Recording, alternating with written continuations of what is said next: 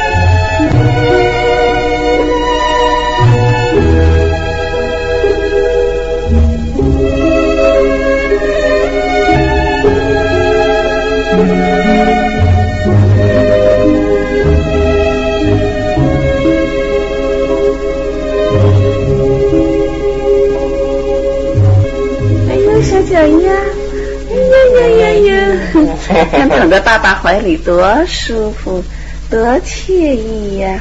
嗯，哎呀呀，小呵呵，哎呀呀，小呵呵，哈哈哈，小呵呵，小边边边边边，跟爸爸长得像不像？嗯。啊啊！他翘起头来了，爸爸手别挡他啊！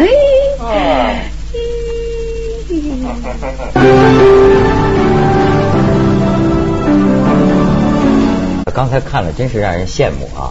但是就是我，我觉得有的时候啊，你们这种就是银幕家庭啊，它很容易造成观众的一个错觉，觉得哎呦。真幸福啊！一切完美的东西，哎呀，这电影得奖了，这个家庭啊，一切都这么样的完美，就似乎觉得你们就没有什么烦恼似的。嗯，事实上呢？事实上跟普通家庭是一样的。对。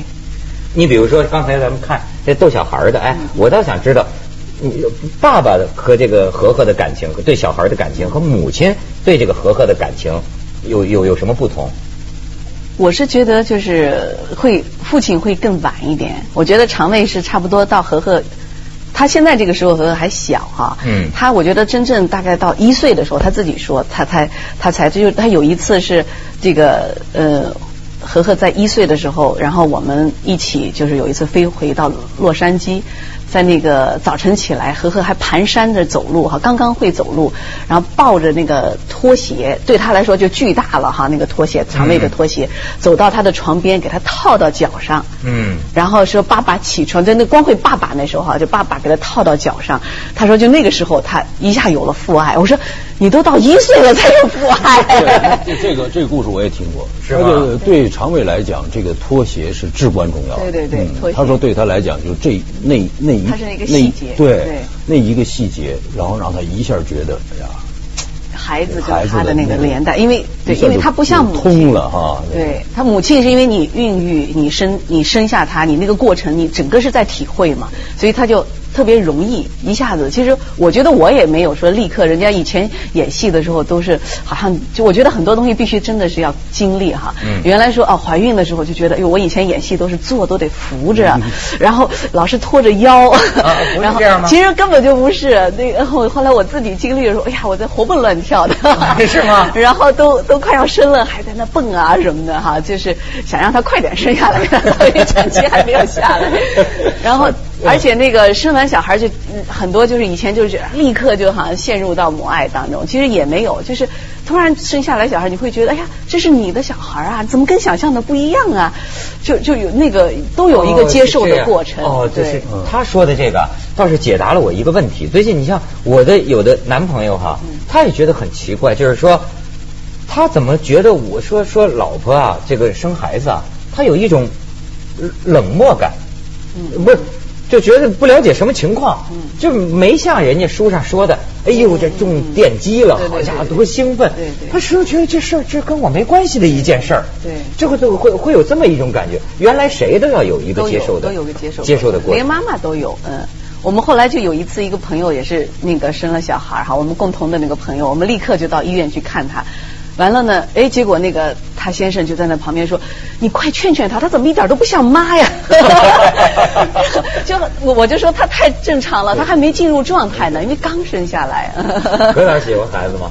其实我是特别喜欢，我喜欢那种一群孩子那种。其实我原来有一梦想，就是我我的梦想就是有一牧场，然后呢养的是繁殖的不是 孩子是吧然后孩子在外边玩，这面这这就是说那个对，说那个老婆在那烙饼，烙饼然后腰跟水桶一样粗，然后说爸爸呢就骑着马带着孩子出去了。然后我曾经引用过你这个故事啊，结果这个故事后来就变成我了，说奖励要生无数的孩子，说腰跟水桶水桶一样粗。哎，那就说有一个孩子，你觉得对于夫妻两个人的这个关系和感情会带来什么？嗯，就是我觉得是特别大的变化，就是就是因为原来应该说是就是说没有孩子的时候是就是说两个人那谁我那时候我就说嗯那是一家是什么概念？家就是说他在哪儿家就在哪儿。其实那个时候我我跟常卫我们两个人一直都四海为家哈，我们拍戏的人都是四海为家，没有一个自己固定的居所，我们也那时候也没有都是租的房子哈，嗯一直都是租房子住，所以没有一个概念，就是说家在哪儿。所以我就说他在哪儿，家就在哪儿，就这种概念。但是有了一个孩子就不一样了，那就是说孩子在哪儿，家在哪儿 儿，就是这个概念。对，就是他成了一个特别具体的一个，所以你的重心会在我我我那天还跟常卫说，我说其实就看着我们，比如说我姐姐的孩子他已经大了哈，我觉得就是真的是就是你陪伴孩子也就十几年，尤其是男孩可能十五六岁他就他就远走高飞了。那么实际上这个阶段你就是跟孩子在一起，但之后的岁月还是两个人的世界。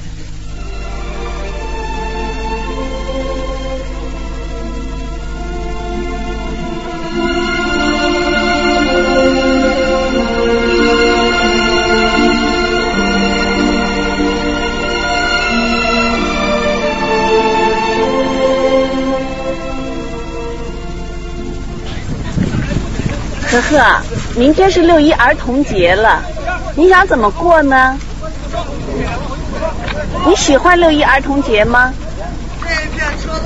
喜欢六一儿童节吗？嗯。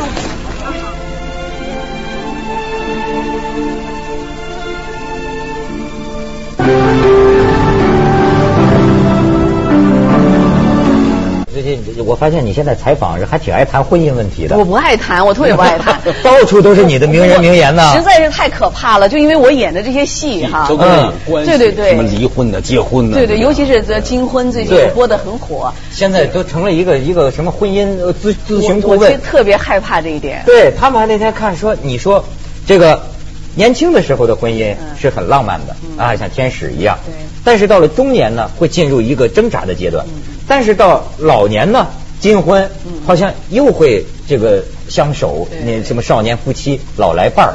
那你要照这么说，五五十大寿，那岂不是你现在也挣扎呢？嗯嗯，问的很尖锐。不是这是你说的呀对对对，是。其实我我我那个时候是在他们对金婚的采访，我当时就是。演这个戏的时候，有一天突然感觉到，因为我也是看我父母啊，因为这个戏更多的讲的是我父母这一代人的经历。嗯嗯我觉得我正好是在我小的时候，正好是父母中年那一段，我就我是看他们在吵架，那时候我就在想，哎呦，他们为什么还在一起？但是实际上到现在，我们孩子都大了，都离开他们，都走了。那么他们俩实际上特别特别好，依然在吵哈，为一点小事，为不吃药，为就特别像金婚里的夫妇。但是他们就真的是，哎呦，谁都离不开谁。所以我就那时候突然有一天，而且我正好拍金婚的时候，爸爸妈妈住在我们家，我晚我我晚上拍完戏回来，头发也是白的，然后面对我妈也是头发也是白的，我就会跟他们看着他们，我就在想我的角色哈，我演的那个人物，我就有一天突然就觉得，其实婚姻大概就是这样子，就是哎，刚开始的时候都是。浪漫的都是美好的，嗯但是到了中年那个阶段，实际上就是上有老下有小，你自己会有很多压力，而这些压力直接会作用在这个婚姻上。我觉得我我的父母亲跟你你的父母亲这种情况有点相似哈。嗯我老觉得这种家庭里这个长大的这个孩子啊，你像我呀，嗯就老觉得好像在一起是一个特别重要的事情。就比如说这个结婚的男女关系哈，就是咱们咱们就说的，有些男人其实也生活在回忆里，他不他不是说没有对这个新生活的什么向往，但是呢，好像对于那种家庭凝聚力比较强的家庭出来的孩子啊，他就觉得哎呦好好坏坏，咱们都咱们在一起，这个在一起是特别重要的。其实有的时候在一起也是经常吵吵闹闹，很多矛盾，但是为什么？甚至你比如说有有的这个男性朋友就会讲，他说为什么我觉得亲情，就他指的是夫妻之间的亲情，甚至比所谓什么新欢的爱情，嗯好像还更重要似的。或者说，如果割舍了这种在一起的亲情啊，我的心胸口是永远终止不了的痛。这种痛啊，甚至超过我的这个所谓追求新欢的这种享乐。哎，会有这么一种心态。其实我觉得 人呐、都都是每一天都有各种各样的危机，嗯就精神上的啊，嗯不是说什么其他方面的精神上的危机。这个危机呢，就说人总是要摆脱这些东西，摆脱的一部分力量来自回忆。嗯嗯那个回忆呢，就一定要靠细节组成，嗯就是要有很多生活的细节。啊，就如果没有细节，这个幸福都谈不上没错。啊。然后呢，又去为未来呢，要走下去啊，对吧？夫夫妻还要走下去，又要为未来设计很多细节，嗯嗯嗯嗯，这个东西才能被延续下去。所以就跟艺术一样，就离开细节什么都不是。哎，其实这可能是解决呀、有些时候说金婚呐、老老年夫妻，就很多很多生活就是暗淡无光、黯然无味。其实我跟他倒学习很多。就有些时候咱可以搞点 party，是吧？有些时候 Pa- Party 实际上就是生活中的小的高潮，对，就是你不能光有生理的高潮等等什么其他的高潮，你的精神和生活的那个那个部分也得有不停的有要有小的高潮嗯出现。现在我觉得就是很多时候你太忙于日常的这种生活呀、工作呀，很多事情就是搞得回到生活里啊，回到家庭生活里啊，没有什么情趣了。对，其实就是说一句话，就是说我还曾经问过那个一个朋友，说是为了生而活，还是为了活而生？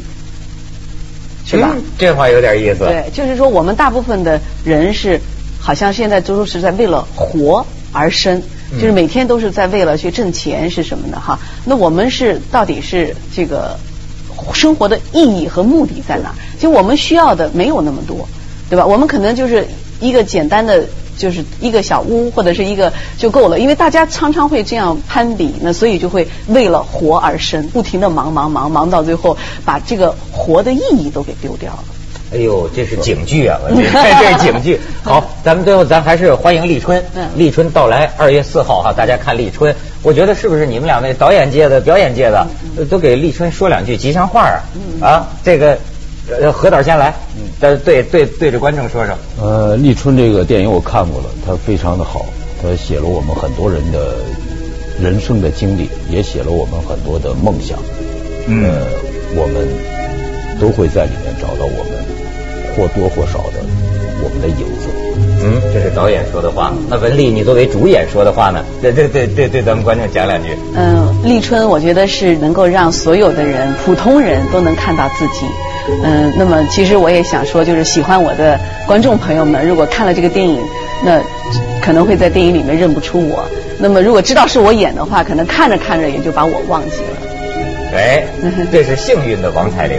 在生活当中，这个电影实际是献给千千万万个王彩玲的。对对对。